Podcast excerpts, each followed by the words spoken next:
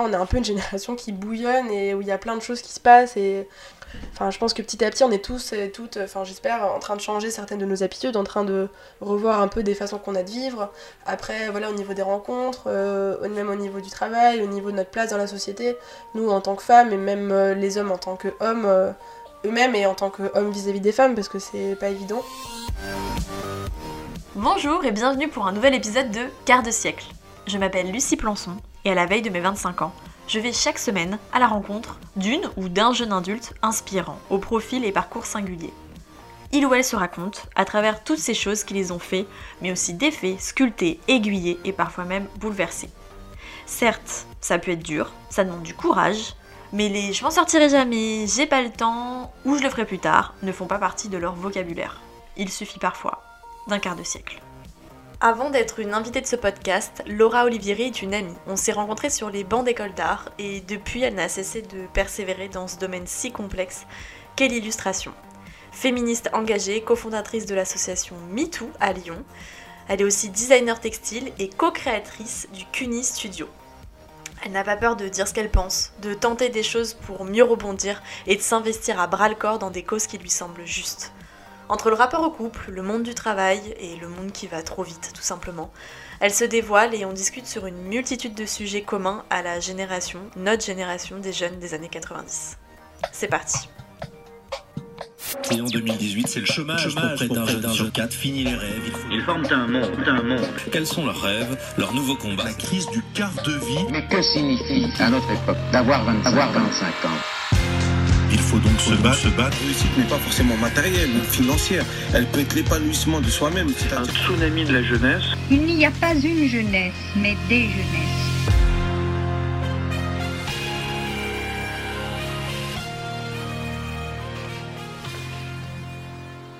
Salut Laura Salut Lucie oh, J'ai l'impression que ça fait blogueuse Salut les filles Salut les filles On est parti Hello Laura alors tu me reçois à Lyon, où tu as donc emménagé il y a maintenant... 4 ans. 4 ans, ouais déjà, parce que nous ça fait 6 ans qu'on se connaît. Mais je crois que ça fait 7 ans même. Oula, oui, 7 ans. Euh, on s'est rencontrés en école, une école euh, de design, euh, voilà, tout simplement, à Olivier de Serre. Et on a toujours bien gardé contact, et dans le sens où tu as quand même un parcours assez sympa. Et euh, bah, on va revenir dessus, puisque donc maintenant tu es euh, à Lyon en tant que donc, euh, illustratrice mais designer textile. Et tu travailles où maintenant? Alors depuis un an, je suis salariée chez Kenzo Kids à Rieux-la-Pape, ville très connue de la région. voilà, où du coup je suis graphiste textile, donc c'est-à-dire s'occuper de toute la partie imprimée placé, enfin visuel, logo. Euh, et moi, je vais plus être, euh, euh, on va dire, graphiste exécutante, où je vais préparer toutes les fiches produits des vêtements pour qu'ils soient faits, toutes les mises au rapport, voilà, les choix des pantones, ce genre de choses. Et toi, tu as à l'origine un parcours plus d'illustratrice et tu t'as plus bifurqué dans, dans le textile? Euh, bah, en fait, ce qui s'est passé, c'est que déjà, le, bah, la mode, c'est toujours un truc qui m'a intéressée, parce que déjà, en sixième, je dessinais des, plein de nanas avec des tenues de ouf, et je me voyais trop styliste. Après, j'ai fait un stage en quatrième euh, dans une marque, euh, et en fait, ça m'a complètement refroidi. Je me suis dit, mais c'est affreux ce milieu, tout le monde est super méchant et tout, je veux pas faire ça. Donc moi, j'ai continué à avoir un peu mes idées de dessin, et, et quand j'étais en prépa, du coup, ma première année à Paris moi, je voulais vraiment euh, euh, faire l'illustration, mais euh, j'avais quand même une prof, je me rappelle, qui me disait Ah, mais le textile, quand même, ça tirait bien. et du coup, c'est une idée qui est toujours restée un peu dans un coin de ma tête. Finalement, après moi, l'illu, c'était vraiment mon, mon objectif premier, mais, mais quand même, bah, quand on était en Manin ensemble l'année d'après, j'ai quand même passé aussi les concours pour rentrer en textile. Et finalement, comme j'ai été prise en illustration je suis allée en illustration, mais. Euh, euh, mais. Euh, T'as toujours cette envie en fait de, de revenir à la mode d'une certaine façon Bah, en fait, disons que je pense que je suis quelqu'un qui a du mal à. Enfin, c'est pas vraiment enfermé, mais à rester dans un seul domaine et à. Enfin, en fait, je suis un peu. je suis assez éparpillée dans tout ce que je fais. Et j'ai du mal à me dire que toute ma vie, je vais faire la même chose tout le temps. Et c'est vrai que pour moi, je me voyais. Enfin, le textile, c'était aussi une porte d'entrée pour euh, déjà avoir un travail stable euh, qui me permettrait de dessiner euh, et à la fois d'avoir un salaire et de faire de l'illustration pour moi à côté. Donc quand je suis rentrée en DMA à Renoir, DMA, c'est. oui, c'est un diplôme des métiers d'art. Donc il y en a un peu pour tout. À la base, c'est plutôt des formations comme le vitrail, la céramique et tout. Et, mais du coup, l'illustration aussi. Et, euh, et en fait, la première année, on doit faire un stage, euh, bah, comme en BTS, euh, de six semaines euh, dans euh, une entreprise ou alors chez un artiste. euh. Et moi, en fait, j'ai fait euh, mon stage dans une petite boîte qui fait de l'accessoire et euh, plutôt textile, euh, objet. Et je me suis dit, mais en fait, c'est vrai que ça, euh, c'est un peu le moyen euh, que j'aurais de pouvoir dessiner et en même temps euh, d'être euh, dans un cadre un peu euh, pas forcément de livre, parce que c'est vrai que finalement, euh, être illustrateur ou illustratrice, c'est quand même euh, assez solitaire et moi, je suis pas quelqu'un de forcément très solitaire euh, au quotidien. Donc bon, quand j'ai été dans mon année de diplôme à Renoir, je me suis un peu intéressée en- qu'est-ce que je pouvais faire après. Donc il n'y a pas beaucoup de portes de sortie, enfin d'autres écoles pour continuer en illustration. Euh, pour les connaisseurs, du coup, il y a Strasbourg, mais c'est vrai qu'à part ça, il n'y avait pas d'autres écoles qui m'intéressaient vraiment. Puis c'est fermé quand même. euh. C'est- C'est compliqué d'y rentrer. En plus, euh, moi, ça faisait déjà trois fois que j'ai été refusée, donc euh, bon. Non, mais je parle même du milieu de ah oui, l'illustration. non, non, bah c'est clair. En fait, c'est vraiment un milieu de réseau, quoi. Donc, c'est c'est ça aussi qui me faisait un peu peur parce que c'est vrai que quand on va un peu dans les vernissages, dans les galeries et tout, on voit souvent les mêmes personnes et tout. Et, et c'est vrai que moi, ça me ça m'effraie. Enfin, j'avais un peu peur de pas trouver ma place parce qu'en plus, euh, j'avais l'impression que quand euh, on regardait mon dessin, euh, il y avait toujours un peu cet œil où pas que je faisais du dessin commercial, mais un, toujours un truc un peu critique dans le sens où ce que je faisais c'était pas forcément hyper pertinent ou que j'avais vraiment un univers à moi. Enfin moi j'ai toujours vécu un peu comme ça. Et, et du coup j'avais vraiment peur de pas trouver ma place, de pas avoir un dessin assez singulier. Parce que ça se travaille, ça aussi. Ouais, Parce que moi, typiquement, tu le voyais bien en, en mana, euh, pff, je dessinais pas autant que toi. Enfin, a- tu dessinais bien mieux. Et sauf que fallait vraiment développer son style, ce qui n'était pas évident. Et ça se travaille beaucoup. Toi, tu l'as perçu plus comme ça aussi, comme quelque chose qu'il fallait vraiment développer à fond. euh. Ben ouais, en fait je pense que là où je me suis un peu... En fait quand je suis arrivée à Paris j'avais des bonnes bases en dessin mais euh, j'étais pas au niveau de, de, des personnes qui étaient autour de moi. Donc en fait je me suis vraiment concentrée je pense mes deux années de prépa euh, à progresser euh, en technique.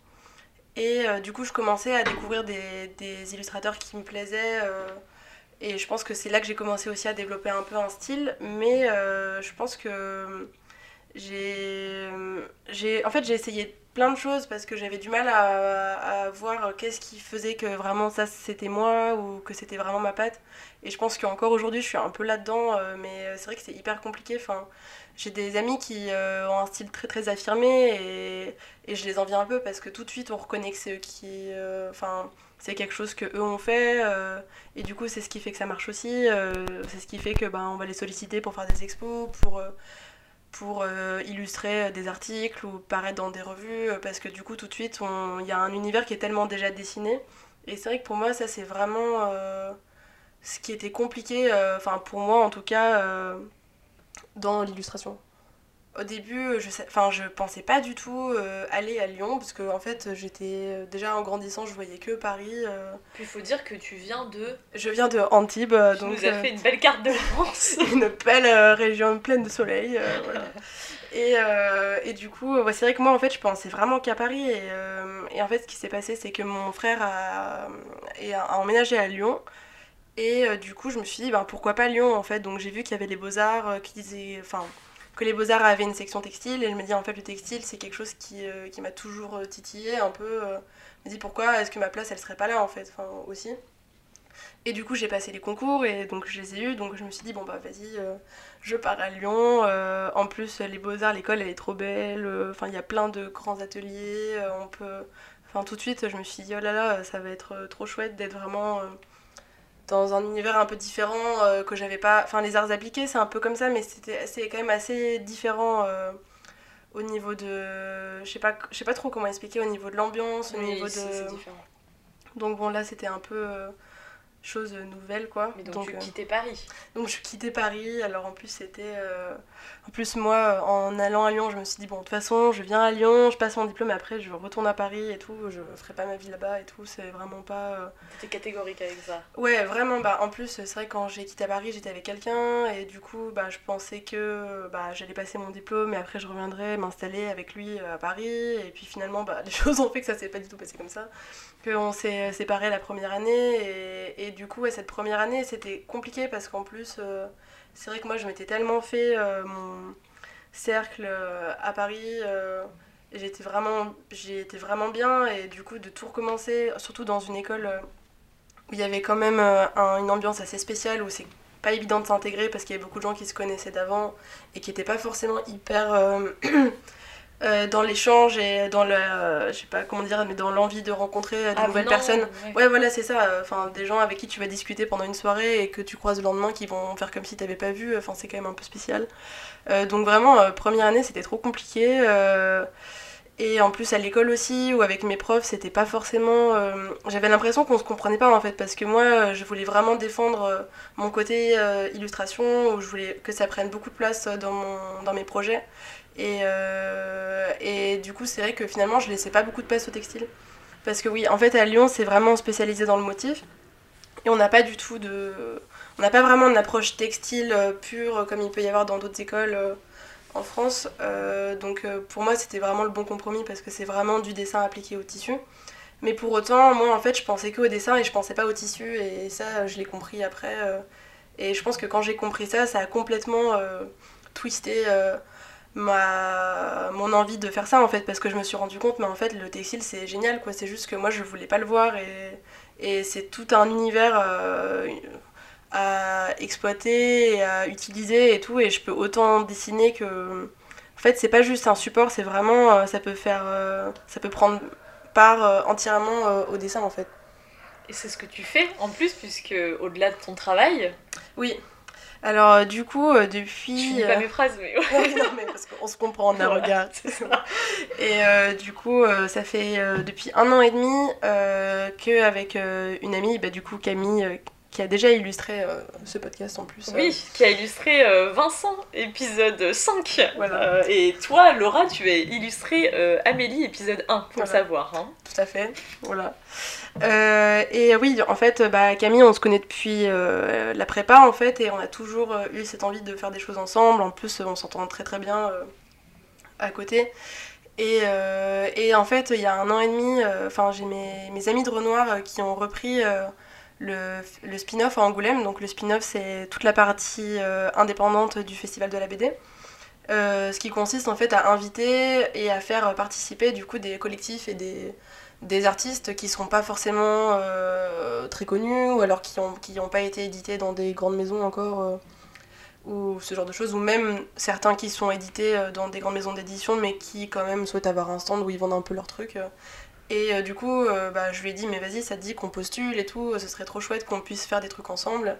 Et c'est vrai qu'en lui proposant ça je me disais pas forcément euh, que ça allait devenir ce que c'est aujourd'hui.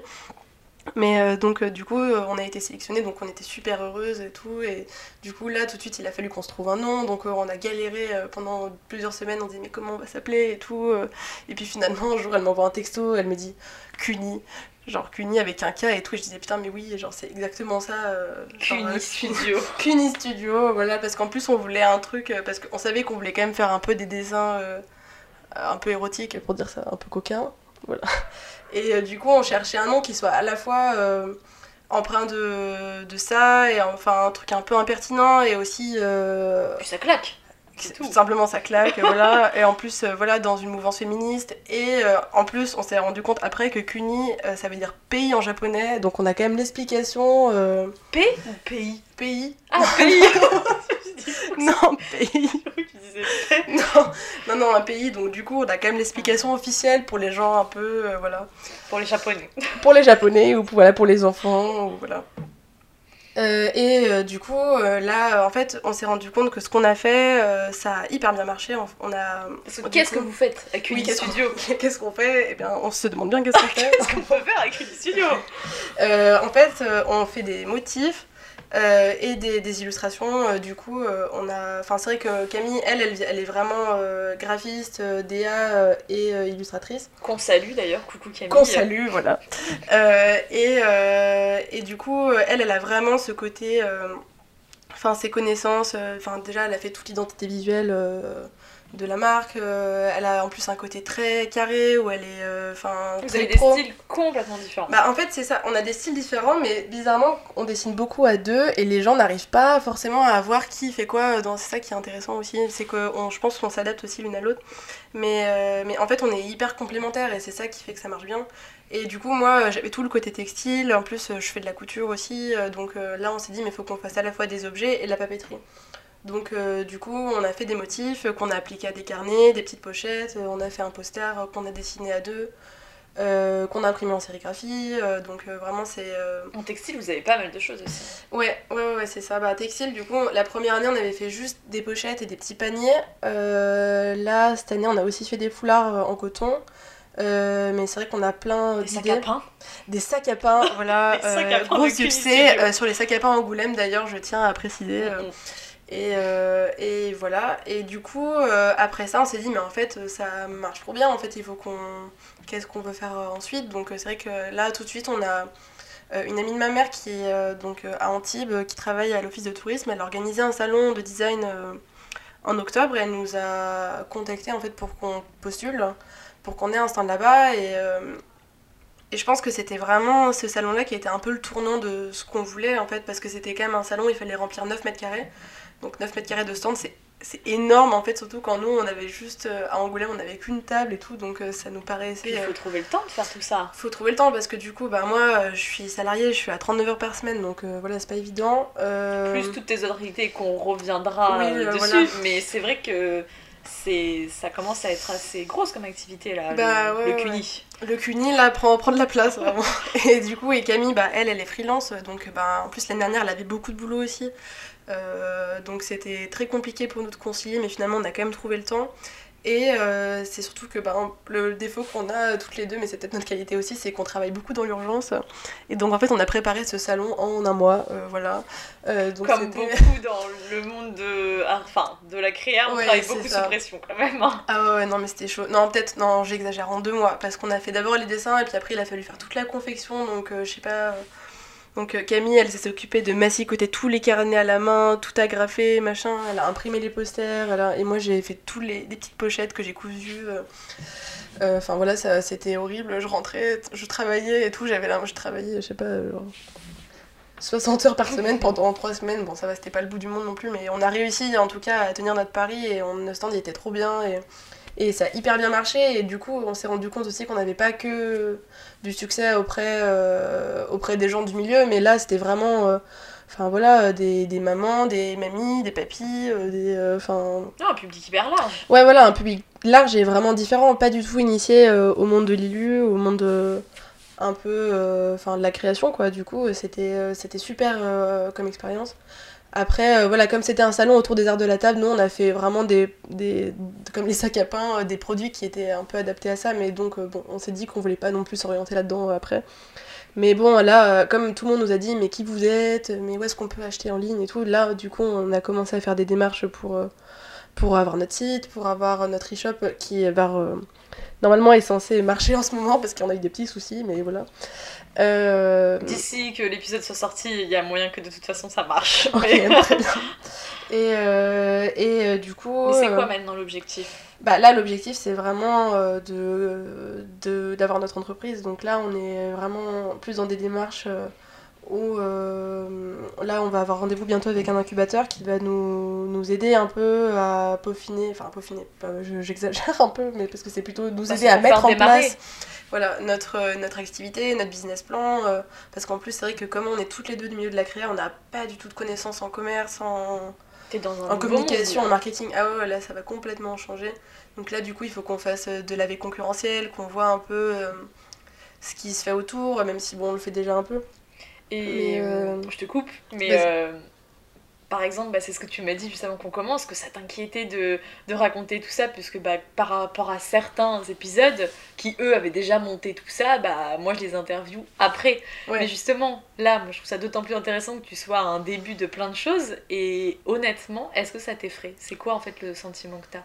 Hum, bah, en fait, je pense que je suis assez excitée parce que c'est vrai que c'est. euh, Je pense qu'aussi, on est une génération. euh, Enfin, je pense que toi aussi, euh, parce que je te connais, mais euh, où on est hyper motivé pour faire nos trucs. On a, on a envie de travailler pour nous. En fait, on n'a pas envie de passer euh, 30 ans dans une boîte.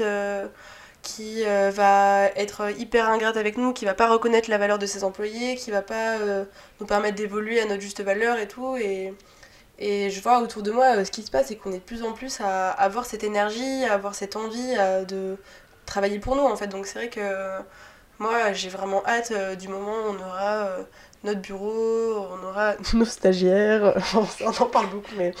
Mais, euh, enfin, non, je rigole. Tu mais- serais parfaite en maître de stage. maître de stage, mais bon. Mais euh, ouais, enfin, d'avoir vraiment notre, notre endroit à nous, en fait, où du coup, on peut décider de tout. Euh, si on veut mettre cette couleur-là, on la met. Euh, Si on veut faire ce dessin-là, on le fait. Euh, après, bon, c'est sûr que voilà, le marché du travail fait qu'on peut pas non plus, euh, si on veut survivre et euh, être un peu pérenne, il faut qu'on soit euh, aussi à l'écoute de ça. Donc on peut pas non plus... euh, pas non plus euh, avancer euh, les yeux fermés et faire tout ce qu'on veut. Faut quand même euh, être un peu sensible à ce qui se passe autour.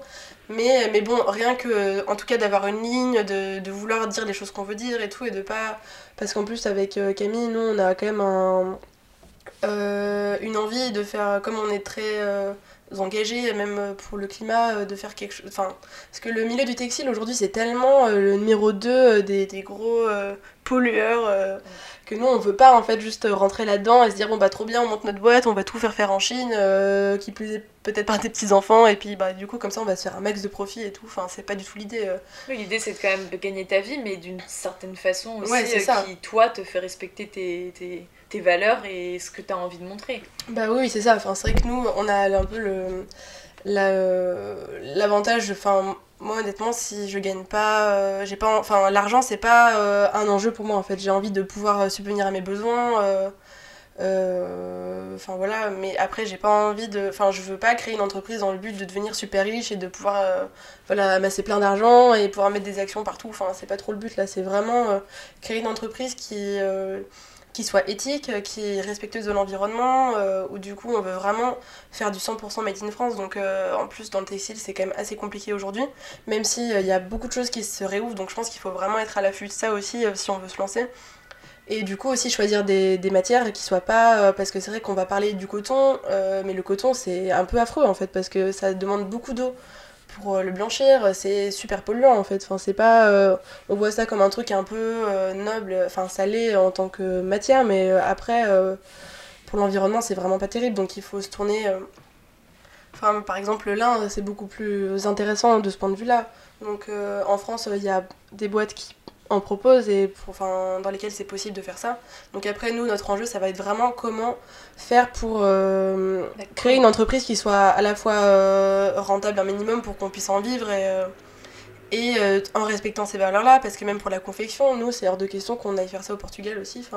C'est vraiment... euh, et comme on sait qu'on va pas pouvoir faire tout euh, nous-mêmes pendant des années, parce que bon, c'est quand même compliqué, faut vraiment qu'on se pose ces questions-là. Donc là aussi, dans ces prochains mois, on va être à la recherche aussi de, toutes les, de tous nos lieux de développement et de production, en fait. Donc là, dans la région, c'est vrai qu'à Lyon, on a de la chance parce que c'est vraiment un endroit... Enfin, c'est un peu le berceau du textile en France, quoi. Après, même si euh, voilà, le lin, c'est plutôt dans le nord. euh, mais il y a quand même des choses ici, euh, donc euh, voilà, même pour l'impression, enfin, c'est. donc voilà, c'est hyper excitant en fait ce moment où où il y a un peu tout à faire et en même temps, de, plus on avance et plus on a une idée précise de ce qu'on veut faire et, et on est trop motivé par ça et en plus on a trop envie de travailler ensemble, donc c'est. euh, Ouais, moi j'ai bien bien hâte de voir tout ça Ouais. parce que c'est vrai qu'à l'heure actuelle, et l'épisode sortira euh, courant juin, mais même je sais qu'à partir de juin, il n'y aura pas encore tout ce que Oui, tu es en train de dire. Et c'est vrai qu'on se rend pas compte en fait euh, ce qu'il y a derrière euh, bah, ce studio, tout cet engagement. Euh, Moi je le sais parce qu'évidemment on se connaît, mais c'est important euh, que tu dises tout ça, puisque c'est quand même la base aussi de ce que vous êtes avec Camille, euh, des, des, des nanas entières. De nana bien Bien entière. entières et ouais. complètement, oui, c'est ça, engagée, puisque. Au-delà de ça, euh, tu es aussi quand même, et il faut pas le négliger, puisque tu passes beaucoup de temps euh, sur euh, d'autres projets que l'illustration, tu es cofondatrice de l'association MeToo Lyon. Oui, alors en fait, c'est une association qu'on a, enfin, qui existe depuis un an. En fait, donc suite au mouvement, à l'affaire Weinstein et au vague de hashtag, il y a eu plein de rassemblements en France, donc notamment à Paris, il y avait un événement sur Facebook et moi quand j'ai vu ça, j'ai fait mais euh, faut trop. euh, En fait, enfin déjà pour euh, resituer un peu, j'ai pas, même si je me suis toujours sentie féministe. Mon projet de. C'est vraiment quand j'ai fait mon projet de diplôme à Lyon que ça s'est vraiment confirmé parce que j'ai travaillé vraiment sur l'image de la femme et la perception qu'on a, l'obsession de l'apparence et les injonctions de beauté qui sont imposées aux femmes en fait depuis qu'on est petite.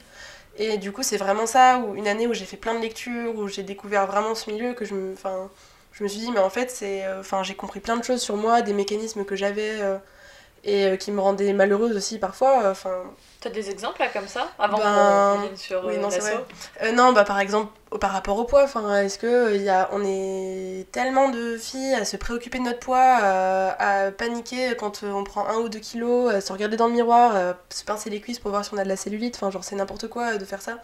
Et le problème, c'est qu'on fait ça, et en fait, comme on en parle entre nous, on a l'impression que c'est une normalité et qu'il faut être comme ça, mais en fait, c'est pas. euh, Enfin, quand. euh, Enfin là, je vous recommande euh, le livre Beauté fatale de Mona Chollet parce que c'est vraiment ça qui m'a ouvert les yeux.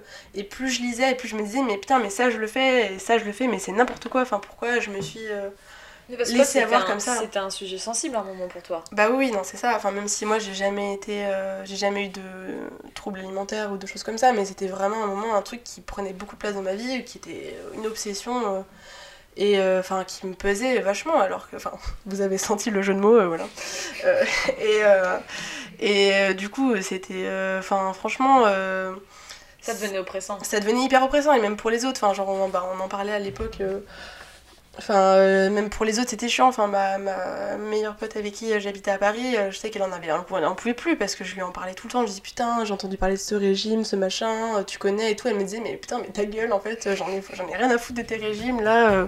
Pourquoi je n'arrive pas à avoir la même silhouette qu'elle? On vient toutes les deux chaque semaine.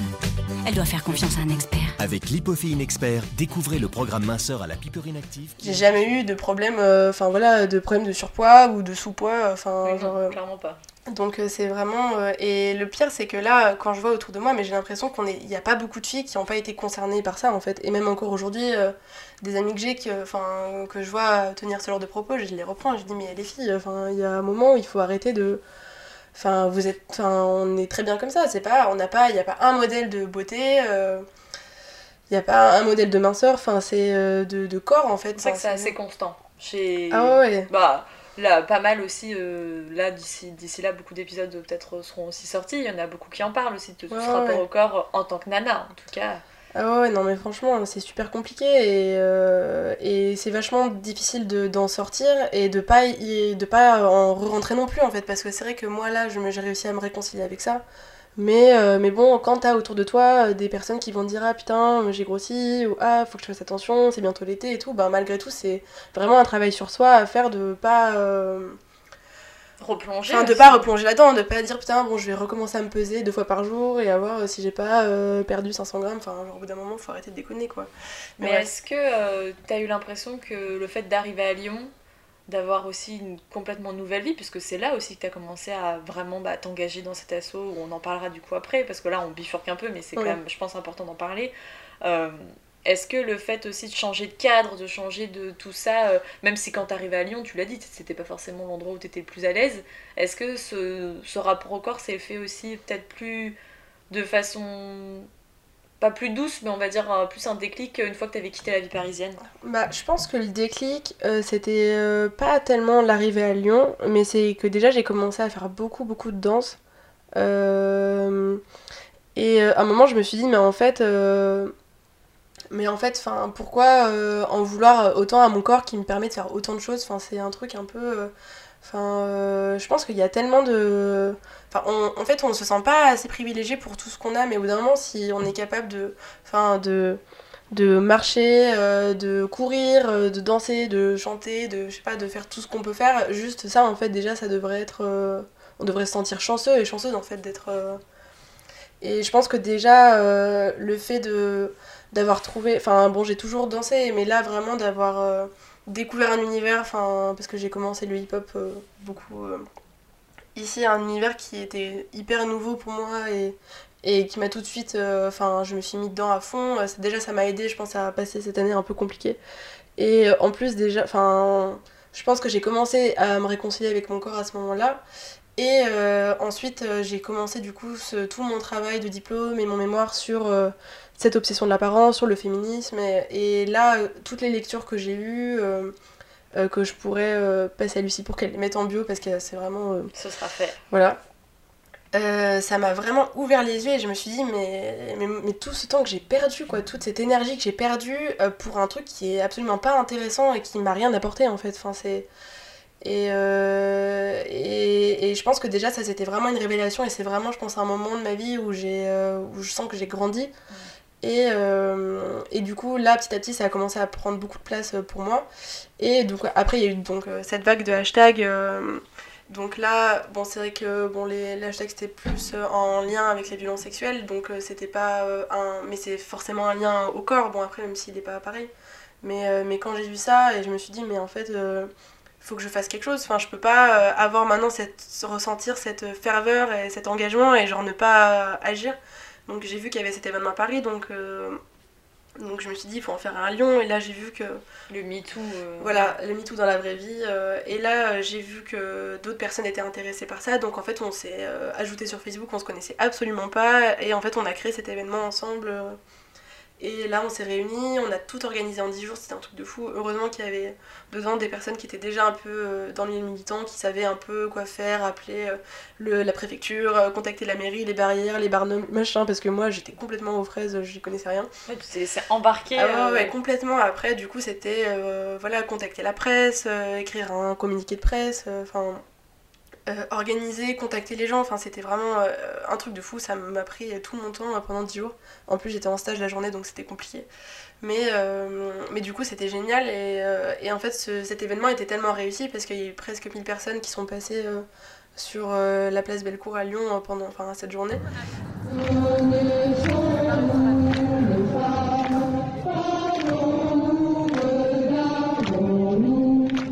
Euh, qu'on s'est dit avec les personnes, enfin les filles euh, avec qui on organisait ça, mais il faut qu'on fasse quelque chose en fait. Donc on a continué à se voir et petit à petit en fait on s'est créé en association.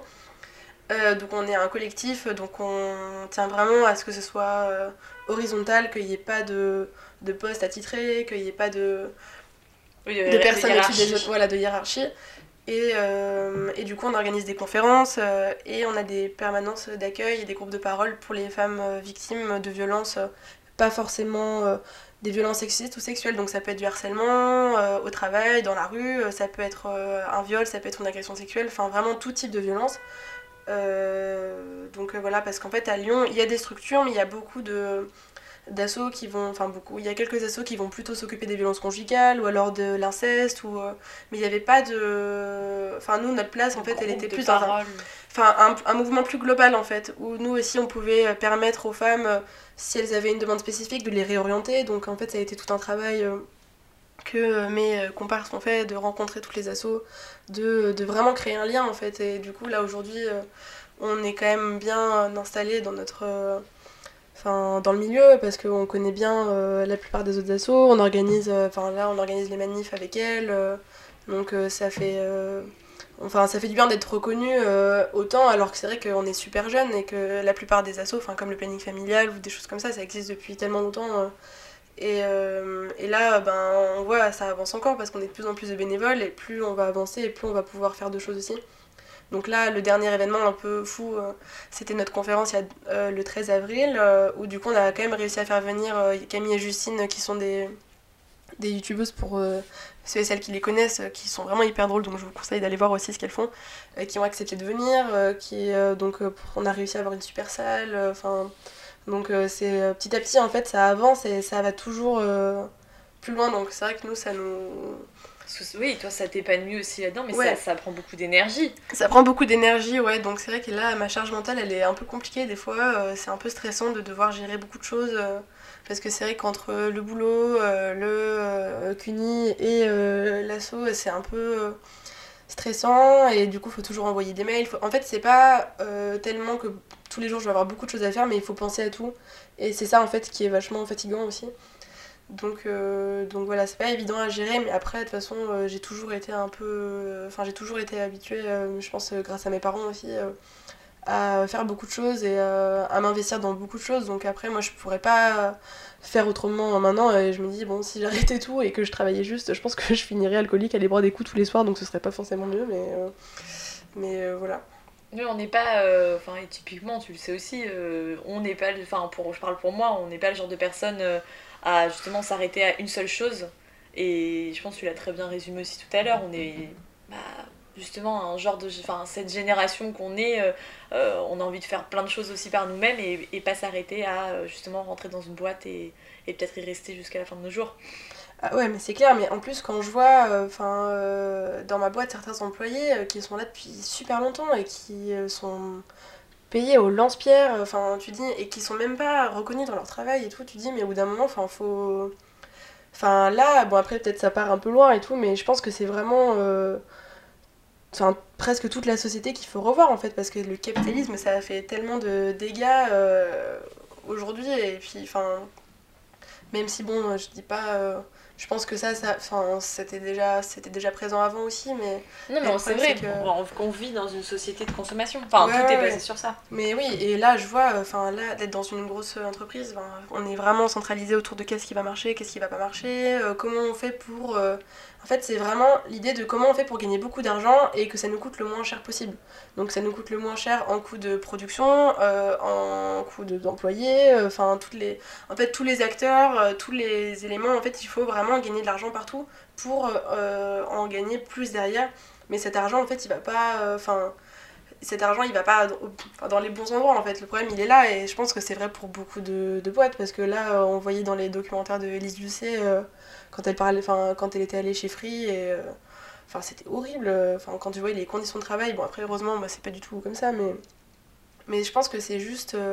Aujourd'hui, on a, enfin, on a juste envie de reconnaissance en fait et de pas. je pense que peut-être qu'on est un peu trop pressé et, et qu'on veut tout de suite arriver à, à un certain poste, euh, peut-être à un certain salaire, mais, euh, mais au-delà de ça, je pense que. Je pense que certes, on a peut-être moins la patience euh, que nos parents ont eu euh, au même âge, mais en même temps, on a peut-être qu'on a aussi la lucidité de, voir que ben c'est peut-être pas comme ça en fait qu'on va réussir à être épanoui au travail. Et je pense que le travail, c'est pas, ça doit pas être une corvée en fait, parce que, enfin moi, je, enfin je vois pour moi cette passion qui m'anime et cette, l'envie que j'ai de faire des choses et tout. Enfin je pense que bon même si on peut pas toujours être au top euh, en allant travailler, mais je pense qu'il faut quand même un minimum euh, trouver quelque chose qui nous plaît et, euh, et pour lequel on a envie de se lever le matin, parce que là c'est terrible sinon de, de, juste travailler pour gagner de l'argent et de enfin que en gros ta vie elle s'arrête du moment où tu vas travailler jusqu'à ce que tu rentres chez toi et ta vie elle commence quand tu rentres chez toi en fait le travail c'est tellement important et en plus surtout en France euh, malgré euh, ce qu'on dit on est quand même un pays où les gens travaillent beaucoup il faut quand même que ce soit épanouissant parce que sinon après tu te Enfin, je vois pas comment tu peux être épanoui après dans ta vie si euh, t'es pas épanoui dans ton travail un minimum. Et après, encore faut-il avoir le, le déclic, puisque Oui, toi, c'est tu, ça. tu l'as eu, donc avec même ne serait-ce que toutes tes, tes autres activités, ce genre même de stress, de charge, d'énergie, tout ce que tu emploies là dans tous tes projets euh, que tu viens de dire, euh, il y a des choses justement qui, toi, euh, euh, t'as besoin de faire pour euh, justement décompresser, pour essayer de d'évacuer en fait tout, bah, tout ce que tu dis là. Euh, bah du coup je fais beaucoup de danse, donc je pense c'est un peu ça. Enfin, c'est vrai que moi je pense que le problème que j'ai c'est que j'ai du mal à prendre du temps pour moi et, le fait de rien faire ça m'angoisse beaucoup. Euh, donc pour moi c'est impossible de- d'envisager un week-end où je n'ai rien de prévu. Donc il faut vraiment, enfin j'ai toujours des espèces de petits plannings dans ma tête où je me dis bon là je pourrais faire ça, je pourrais faire ci. Et le soir c'est vrai que quasiment, enfin quasiment, enfin on va dire 3 ou 4 soirs dans la semaine je suis à la danse aussi. euh, parce que c'est vraiment un moment que je fais pour moi, euh, c'est une autre passion que j'ai et un truc qui euh, s'est développé aussi ces dernières années.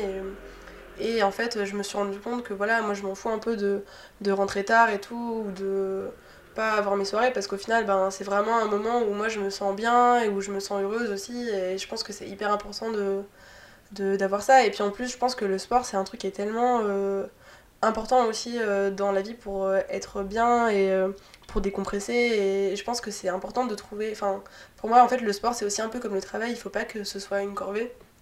Enfin, je pense qu'on peut aussi trouver, bon, même si c'est peut-être un peu, je suis un peu bisounours et tout, je suis un peu utopique, mais je pense qu'on peut trouver vraiment quelque chose qui nous plaît et dans lequel on se sente bien. Et, et je pense que déjà, bah, comme j'ai dit tout à l'heure, c'est vraiment un, moyen de se réconcilier avec son corps et de, de, voir un peu ses capacités aussi physiques, de voir jusqu'où on peut aller. Et c'est vrai que ben, pour la danse, euh, je pense que comme pour d'autres sports aussi, ce qui est hyper gratifiant, c'est que tu te vois progresser. Que en plus, moi, je me filme beaucoup, donc euh, c'est vrai que je vois vraiment l'évolution, donc c'est hyper euh, enrichissant pour moi aussi. Il faut dire qu'elle danse très bien, la Laura. Non, En plus- Moi, je rigole pas en plus, enfin, je le dis sous un ton ironique, mais pas du tout. Moi, je trouve que c'est génial. Bon, c'est gentil. Mais, mais voilà. Enfin, euh, du coup, ça. Et après, ben, je, je- comme tout le monde, voilà, j'aime bien euh, regarder mes petites séries. Bon, des fois, des séries un peu débiles euh, que je ne citerai pas forcément, mais voilà. Et après, voilà, ben, je- après, je, je sors beaucoup avec mes amis. C'est vrai que ça aussi. Mais euh, Est-ce que tu arrives à entretenir cette vie sociale? Puisque typiquement, tu dis que t'as peur de la solitude, mais même sur le plan euh, amour, hein. Parce que c'est la même chose aussi. Hein. C'est vrai, euh, bah, la- ma vie sociale avec mes amis va très bien. Euh, voilà, euh, non, non, franchement, euh, ça, j'arrive enfin, j'arrive bien à tout gérer. Euh, après, euh, c'est vrai que je trouve que c'est. Je pense que c'est peut-être que j'ai un peu un problème de. Pas d'ego, mais j'ai l'impression qu'on est quand même dans une génération où c'est vachement compliqué de rencontrer quelqu'un aussi avec qui ça colle. Et, euh, et euh, je sais pas, peut-être que j'ai un peu tendance à tout analyser et tout, mais enfin, de par euh, maintenant mon, mon implication et mes lectures dans le milieu féministe, j'ai l'impression que, que plus les femmes avancent et plus on est indépendante. Et enfin, c'est vrai qu'il y a plein de choses qui sont hyper différentes de déjà quand nos mères avaient notre âge. Enfin, même, enfin, moi je voyais mes parents qui, pour le coup, m'ont vraiment éduquée d'une façon égalitaire avec mes frères où vraiment j'ai pas senti euh, de sexisme euh, dans ma famille. Mais malgré tout, ben voilà, moi j'ai plus vu ma mère euh, faire à manger, s'occuper de nous, enfin voilà, même si mon père s'est beaucoup occupé de nous aussi, c'est quand même. disons qu'il y avait quand même un schéma familial qui est, je pense, présent dans beaucoup de familles. Euh, qui, euh, enfin moi, euh, que je tiens pas du tout à répéter si un jour j'ai une famille, enfin je veux dire, moi c'est hors de question que, je sois, que je fasse à manger tous les soirs, euh, que je fasse le ménage et tout. Ça a complètement changé. Ouais, ouais. Et, Enfin, du et- moins, ça tend à quelque chose de bien. Moi, je suis très optimiste. Je pense que ça va changer. Voilà, je pense que que euh, que ça. Enfin, de toute façon, ça peut pas. Enfin, on avance tellement là depuis, surtout depuis un an et demi. Là, euh, je pense que ça peut pas reculer en fait, parce que sur plein de choses, on on, on- enfin, on prend conscience. euh, Enfin, même. Enfin, là, je le vois dans mon travail parce que je suis dans l'enfant, mais il y a petit à petit, moi, je le vois chez nous et même dans d'autres marques. on- Kenzo Kids. Ouais, ouais, ouais, c'est ça. Et quand, quand on fait de la veille concurrentielle, que de moins en moins, euh, il y a ce côté euh, paillettes, euh, rose, petite fille et bleu, petit garçon. Enfin, il y a encore ça, c'est là. Mais, euh, mais enfin voilà, là, euh, il y a des marques qui commencent un peu à faire de l'unisexe. euh. Enfin, euh, nous aussi, on a des certains, certaines pièces qui sont euh, plus ou moins unisexes. euh. Enfin voilà, je pense que ça, c'est vraiment quelque chose qui, euh, enfin, faut se préparer parce que ça va arriver. Là, je pense que dans euh, Enfin, quand nous, euh, enfin, notre génération, quand nous on aura des enfants, déjà, euh, je pense que nous on n'a pas envie de préparer une chambre toute rose si on a une fille ou toute bleue si on a un petit garçon, euh, de d'acheter des Barbies à la fille, d'acheter des petites voitures au garçon. Enfin, là, en fait, je pense qu'il faut être dans un truc inclusif où on ne doit pas, enfin, assigner déjà un rôle à un enfant qui est même pas né des fois. Enfin, c'est ça qui est assez terrible.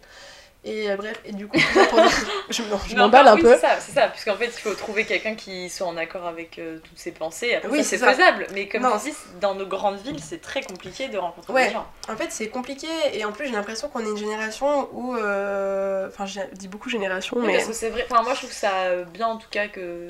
Puisque c'est général en fait, Ouais, on les partage toutes ces pensées. Oui, c'est ça, et en plus, enfin, pas que moi, hein, moi j'ai mes amis autour de moi, euh, c'est. Oui, c'est pour ça, c'est général. Ouais, c'est vraiment général, euh, où. euh, où il y a une espèce déjà de peur de, de je pense, de, de, de l'investissement émotionnel qui est quand même assez forte, où Et je pense que aussi les mecs euh, ont du mal à trouver leur place euh, dans ce monde qui est en train de changer aussi parce que eux ils ont grandi dans un modèle où euh, ben malgré tout il y avait quand même un bah, c'est ça voilà un modèle de virilité où ben faut pas pleurer, faut pas montrer ses émotions, faut euh, faut pas montrer ses faiblesses. Et ça moi dans mes relations c'est vraiment un truc qui a pris de la place parfois et qui était super compliqué. Enfin c'est on a, on sait pas communiquer en fait parce que c'est vrai que nous en tant que fille en tant que femme on apprend à parler en fait on, euh, entre nous, même entre amis et filles, j'ai l'impression qu'on a beaucoup de facilité à se raconter des choses hyper intimes.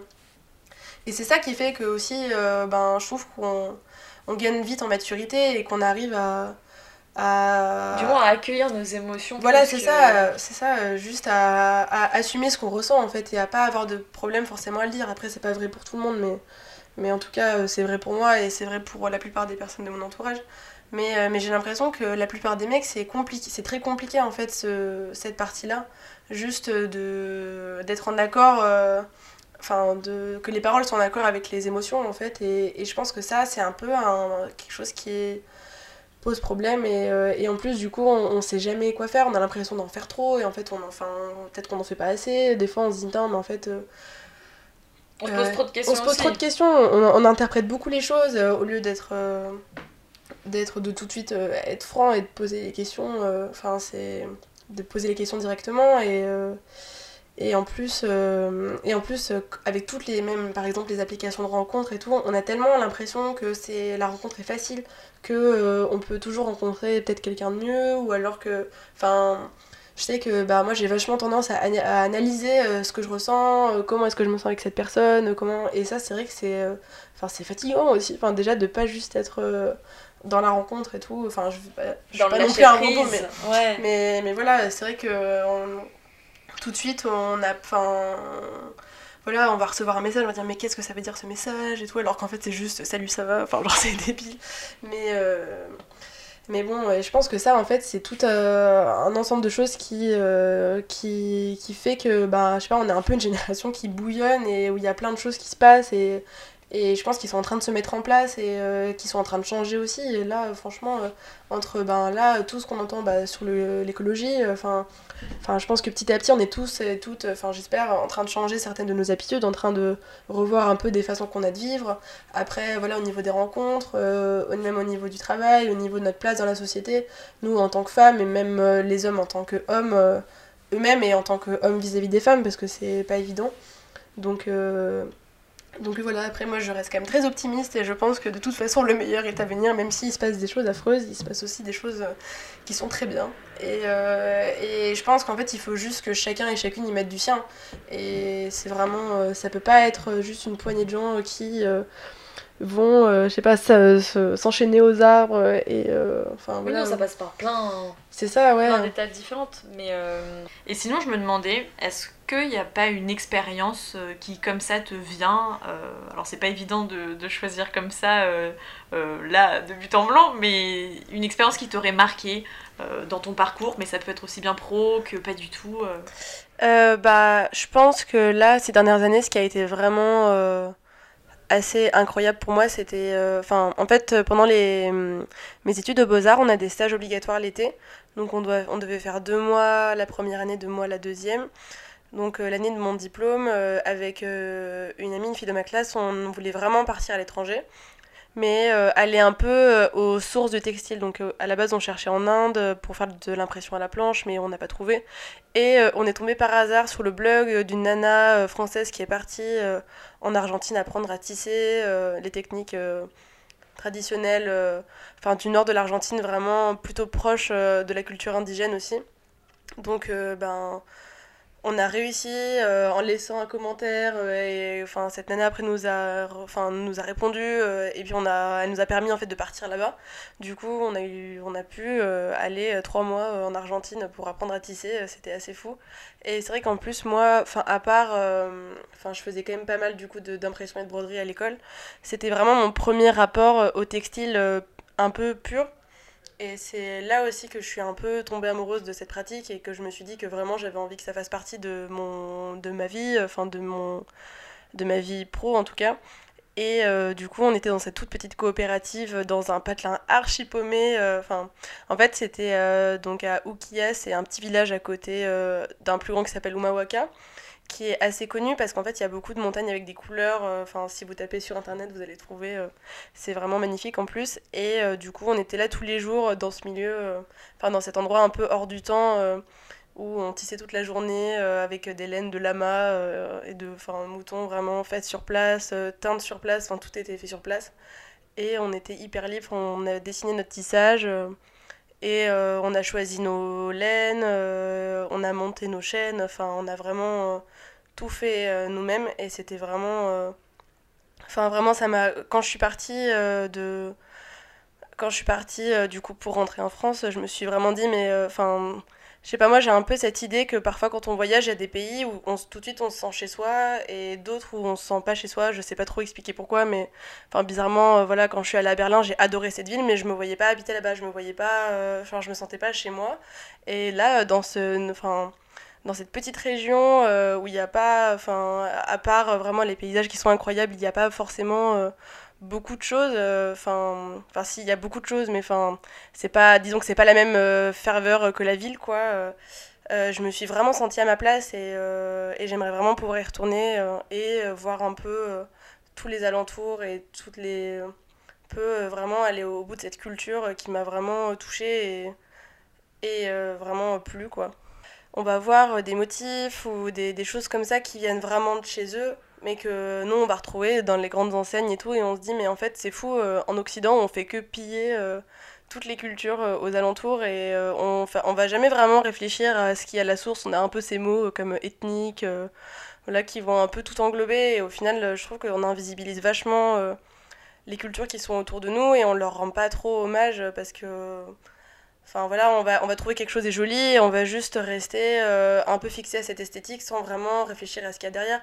Alors que par exemple, pour eux, euh, les motifs, euh, bon c'est compliqué à expliquer par audio, mais les motifs qui sont en forme de triangle un peu. Donc un triangle vers le haut, ça veut dire le sexe masculin, et un triangle vers le bas, c'est le sexe féminin. Et du coup, eux, ils jouent beaucoup avec ça, et c'est vrai que pour nous, c'est des choses qui sont abstraites et auxquelles on va pas penser en regardant, mais en fait, tout a un sens là-bas, du coup, c'est... Et c'est vrai que d'aller là-bas, ça m'a vraiment donné envie. Ben, on avait cette envie-là avant en Inde, du coup, d'apprendre à imprimer. Euh, c'est vrai que c'est un des pays où... euh, où ça s'est vachement développé. On a aussi copié un peu cette technique. Euh, C'est arrivé en France, je sais pas, il y a environ 150 ans et il y a encore quelques quelques entreprises qui le pratiquent, mais c'est vrai que surtout le textile, c'est quelque chose qui est tellement universel et, et ce que je trouve assez incroyable, c'est que même le tissage, qu'on aille, euh, je sais pas, au Laos, au Cambodge, voir euh, la façon dont les gens tissent et euh, en Amérique du Sud, il y a des choses qui sont très très similaires et on se dit mais c'est fou comme ça comme euh, on arrive un peu, bon, parce que aussi, je pense qu'il y a eu pas mal de, de mouvements dans ces pays, mais, mais on arrive à des choses assez proches en étant complètement enfin, à l'opposé de la planète. Du coup, je trouve ça assez beau.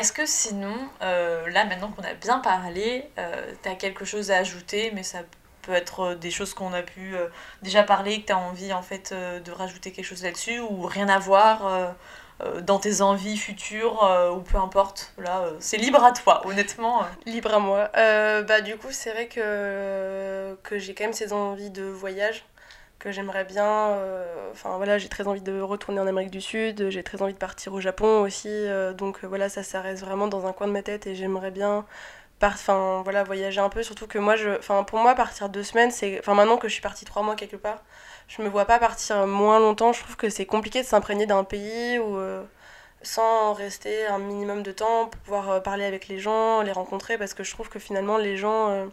Quand j'étais en voyage, je sais plus avec qui je, discutais avec quelqu'un qui était... euh, que j'avais rencontré dans une auberge je sais plus, qui disait que finalement même si voilà les paysages sont magnifiques euh, et même si tout est beau à un endroit, finalement ce dont on va le plus se rappeler c'est des moments qu'on a vécu avec les gens sur place, les, moments, les gens qu'on rencontre et tout, et je trouvais que c'était assez vrai. Donc euh, ça... Et après, dans mes projets plus perso, c'est vrai que ces dernières années, j'ai un peu. j'ai- enfin, j'ai beaucoup de mal à prendre du temps pour dessiner pour moi. Et euh, parce que je pense que j'ai un peu. euh, Euh, pas un genre de complexe, mais j'ai toujours eu un rapport un peu ambivalent avec ça, où comme en plus c'est devenu mes études, c'est toujours un truc que j'ai associé au travail. Alors que bah, du coup, maintenant que je dessine plus dans mon travail, c'est, ça, enfin, j'ai un peu perdu ça, donc c'est plutôt chouette finalement. Et, et du coup, dans, enfin, j'aimerais bien enfin, revenir un peu à la BD aussi commencer, enfin là j'ai commencé un peu à gribouiller euh, des trucs pour parler un peu de mes, euh, de mes, enfin, de mon vécu, de euh, de, des certaines histoires que j'ai vécues et un peu, euh, je pense, une approche un peu assez militante et féministe, euh, enfin, de par, euh, enfin, voilà, mon expérience euh, associative et même, euh, voilà, toutes les recherches que j'avais faites pour mon diplôme parce que je trouve qu'il y a, enfin, en, enfin, en ayant un peu de recul maintenant sur certaines de mes histoires, il y a des, je- enfin, il y a des choses qui s'inscrivent quand même dans un contexte euh, un peu euh, actuel et je pense que ce serait intéressant de mettre les deux en parallèle euh, tout en, voilà, euh, en racontant des choses un peu plus perso. T'aurais un exemple ou pas? Euh, D'expérience? Par exemple, là, d'histoire ou, ou même de choses que t'aimerais relier à, à, comme tu dis, en fait, ça rentre dans un certain contexte. euh, à nouveau, euh, enfin, comme tu veux, si tu as envie euh, d'en parler, puisque comme- là, là, c'est vraiment un projet qui n'est pas encore euh, forcément hyper abouti, mais euh, qui, euh, pour exemple, euh, nous, nous donner une illustration un peu de, de ce que ça pourrait être comme type de... En fait, je pense que c'est pas tellement euh, une anecdote ou euh, une expérience en particulier. Enfin, en fait, peut-être ce à quoi je pense, ça va être vraiment. Je pense qu'aujourd'hui, on est vraiment dans un, dans un, dans une société où on a comme modèle le couple et euh, malgré tout, comme on grandit un peu avec ce modèle-là, je pense que j'ai un peu, j'ai pas, enfin, j'ai un peu développé une angoisse autour de ça où j'ai du mal à Enfin là, je parle de moi, à, être, euh, avoir un truc un peu relâché par rapport à ça. En fait, ça, y a- enfin, ça dépend vraiment. Enfin, il y a des moments où, euh, où, du coup j'arrive vraiment à pas réfléchir et à juste me lancer dans un truc et me dire bon bah on verra ce que ça devient. Mais malgré tout, c'est compliqué, je trouve, de, se détacher un peu de cette injonction et de ce modèle euh, où on nous dit bah en fait voilà, euh, en plus ben voilà, quart de siècle, on a 25 ans, on se dit bon bah oulala, euh, si on veut On était des une famille. Euh, avant. mais non, mais attends, mais moi j'ai été une Catherinette à mon travail, tu rigoles ou quoi En plus, quand j'ai dit à tout le monde, mais vous savez que c'est pas du tout féministe les Catherinettes, tout le monde était là, bon, non mais on s'en fout, on veut juste faire un joli chapeau. Et c'est vrai que j'ai eu un super chapeau avec plein de plumes et Beyoncé vraiment au-dessus. non, mais ouais. Mais du coup, comme tous mes collègues, enfin, toutes mes collègues savent que je suis, enfin voilà, je suis tout le temps en manif et tout, elles m'ont, elles ont cherché sur mon Facebook toutes les photos de mes manifs et elles m'ont fait un chapeau que avec ça. Et genre, que des trucs girl power et genre, bon, voilà, on, dit, on l'interprète comme on veut, mais après, enfin voilà, c'était super marrant et je pense qu'on a, même si la, la, la fête de base est pas du tout euh, et assez dégradante pour la femme, euh, bon, on a réussi à en faire un truc plutôt sympa, donc euh, après je me dis bon. Voilà, on peut pas tout le temps être sur tous les fronts et bon, faut pas non plus. euh, Mais c'est euh, quelque chose pas- qui peut peser en tout cas. ah oui, non, mais ça c'est clair. Mais, euh, mais ouais, et enfin du coup c'est clair que ça pèse et c'est vrai que je pense que, malgré tout, que ce soit d'un côté ou de l'autre, quand on cherche quelque chose de sérieux ou pas, on a du mal à sortir de cette injonction où du coup on se met vachement la pression en disant putain mais est-ce que c'est la bonne personne? Est-ce que c'est quelqu'un avec qui je me vois construire quelque chose ou pas? Ou alors euh, c'est la, c'est pas la bonne personne mais en même temps est-ce que j'ai du temps à perdre euh, avec quelqu'un comme ça? Ou du coup quand on sent que vraiment il y a quelqu'un qui nous plaît vraiment, on va peut-être avoir tendance à à justement en faire trop et à pas et à pas du tout être détendu euh, de ce côté-là. Et puis en même temps enfin je sais pas j'ai l'impression que c'est hyper euh, enfin ça dépend vraiment des situations. Et, euh, et à la fois euh, Mais c'est quoi le schéma auquel t'aspires toi? bah je sais franchement c'est euh, Peut-être après ça changera, hein, je te pose la question maintenant, mais Bah, en vrai, je pense que j'ai quand même, enfin, j'ai quand même envie de, à terme, euh, là, pas forcément tout de suite, mais de rencontrer quelqu'un, en tout cas, avec qui euh, il y a quelque chose qui match. Après, moi, j'ai pas du tout l'idée de me dire, bon, bah, je rencontre quelqu'un et je vais finir ma vie avec. Je crois pas trop en ça parce que je me dis, comment est-ce qu'on fait déjà pour rester longtemps avec quelqu'un sans se faire chier? Enfin, C'est peut-être un peu. après comme ton Radical. schéma familial, Oui, c'est ça, parce qu'après, moi, moi, voilà, mes parents sont séparés et tout, et je me dis, putain, mais ils sont quand même restés presque 30 ans ensemble, je trouve ça assez, euh, assez fou. Mais, euh, mais je sais pas, en fait, moi, j'ai juste, enfin, j'aimerais bien, euh, voilà, est-ce que je veux avoir des enfants? Ça, c'est des questions que je me pose de plus en plus aussi, parce que c'est vrai que finalement, euh, en grandissant, je me suis jamais demandé est-ce que j'ai envie d'en avoir ou pas, c'est j'en aurais. Et aujourd'hui, j'ai le luxe, en fait, de pouvoir me poser la question, donc euh, c'est vrai qu'on Et c'est un problème aussi. Enfin, pour toutes les filles qui veulent pas avoir d'enfants, à chaque fois on leur dit Ah, mais vous ne voulez pas avoir d'enfants parce que vous êtes super égoïste, parce que. Parce que voilà, mais vous, de toute façon vous allez changer d'avis et tout. C'était un devoir. voilà, comme si c'était un devoir, et au final, on demande pas aux gens pourquoi est-ce qu'ils veulent avoir des enfants, mais euh, c'est vachement plus égoïste de vouloir avoir des enfants euh, que de pas vouloir en avoir, parce que, enfin... Mais bon, du coup, moi, je suis un peu dans ces questionnements, même si je pense que, voilà, quand même, j'ai... En fait, j'ai eu une famille tellement euh, dans laquelle je me suis épanouie, dans laquelle je me sentais heureuse, que j'ai envie d'avoir ça aussi pour moi, donc, euh, pour... enfin, vraiment, ce serait... pourquoi pas Après, voilà... je trouve que le modèle, du, enfin, le modèle basique du couple, c'est pas forcément euh, ce à quoi moi j'aspire parce que je pense que ça convient pas forcément à tout le monde. Donc là, j'écoute pas mal euh, de choses sur euh, le polyamour, sur donc moi je sais pas du tout si je suis là-dedans ou pas, mais déjà je trouve que c'est intéressant qu'on commence à en parler et, et, et qu'on commence à voir qu'il n'y a pas juste le truc mariage, machin. Euh, repas de famille le dimanche et on va au golf. euh, non, pas- personne va au golf le samedi, mais je sais pas pourquoi j'ai dit ça. Mais euh, je sais ouais, pas, l'activité quoi, voilà, dominicale. non mais sous hier, oh là là, j'étais telle une bobo, j'étais au Biocop à côté de chez moi. Déjà, il y avait un quart d'heure de queue et il y avait un couple devant moi qui dont la nana était enceinte jusqu'aux dents et le mec donc portait leur enfant qui s'appelait Aristide. Il arrêtait, il arrêtait pas de pleurer et il voulait juste manger le yaourt qu'elle avait dans ses mains et tout. Et du coup, je me suis et j'ai vu ce moment-là, je me dis putain, mais c'est l'angoisse en fait. T'es là, genre euh, t'as t'as t'as ton gosse dans les bras qui arrête pas de chialer, toi t'es en- t'as t'as genre 15 kilos dans le bide, tu sais pas quoi en faire et tout. Enfin, je sais pas, je me suis dit oulala, mais est-ce que j'ai envie d'être comme ça un jour et tout? Enfin, je sais pas. Après, il y a forcément des moments plus ou moins sympathiques. Oui, non, mais là c'est clair que. Euh, là, tu n'as peut-être pas vu une meilleure image de cette famille. Ah ouais. Mais, euh, mais dans tous les cas, oui. Enfin, que ce soit même euh, le mariage euh, ou euh, même euh, l'engagement, enfin, peu importe, dans quelque chose d'exclusif, même le polyamour ou quoi, il y a toujours des inconvénients, quoi qu'il en soit. Ah oui, non, mais ça c'est clair. En fait, là, je pense que ça dépend vraiment de la personne qu'on rencontre. Enfin, il y a des gens avec qui bah, l'exclusivité, ça, paraît évident et on n'a pas envie, en fait. Et il y a des gens avec qui bah, ça l'est moins. Donc je pense qu'il faut pas... En fait, je pense que c'est compliqué d'aspirer à un modèle. Je pense qu'il faut vraiment euh, plutôt voir quelque chose autour de la rencontre et euh, de ce que... euh, Enfin, de la relation qu'on a avec la personne, en fait. Parce que finalement, je pense qu'il n'y a pas un couple, il y a autant de couples qu'il y a de personnes qui sont ensemble en fait. Et ça, je pense que c'est quelque chose qui est un peu. parce que même, je trouve que les gens sont très. Bon, je sais pas si ça dit, mais très jugeants, enfin, tu vois, sur. Où euh, ils vont beaucoup se comparer en disant Ah, mais vous, vous faites ça, mais nous, on fait ça comme ça et tout, euh, machin. Enfin, même, euh, enfin, je sais pas, sur le nombre de rapports sexuels que tu dois avoir par semaine ou pas. Ah là là, mais vous, vous faites l'amour 50 fois par semaine, mais vous êtes des gros porcs. Ah, mais nous, on le fait zéro fois.